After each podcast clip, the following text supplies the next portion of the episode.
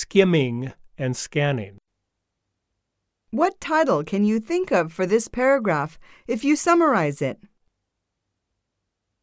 Take out the key word in this paragraph.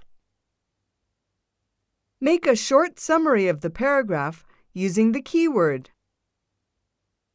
Which sentence summarizes the paragraph best? Which is the topic sentence of this paragraph? This paragraph seems to have no topic sentence.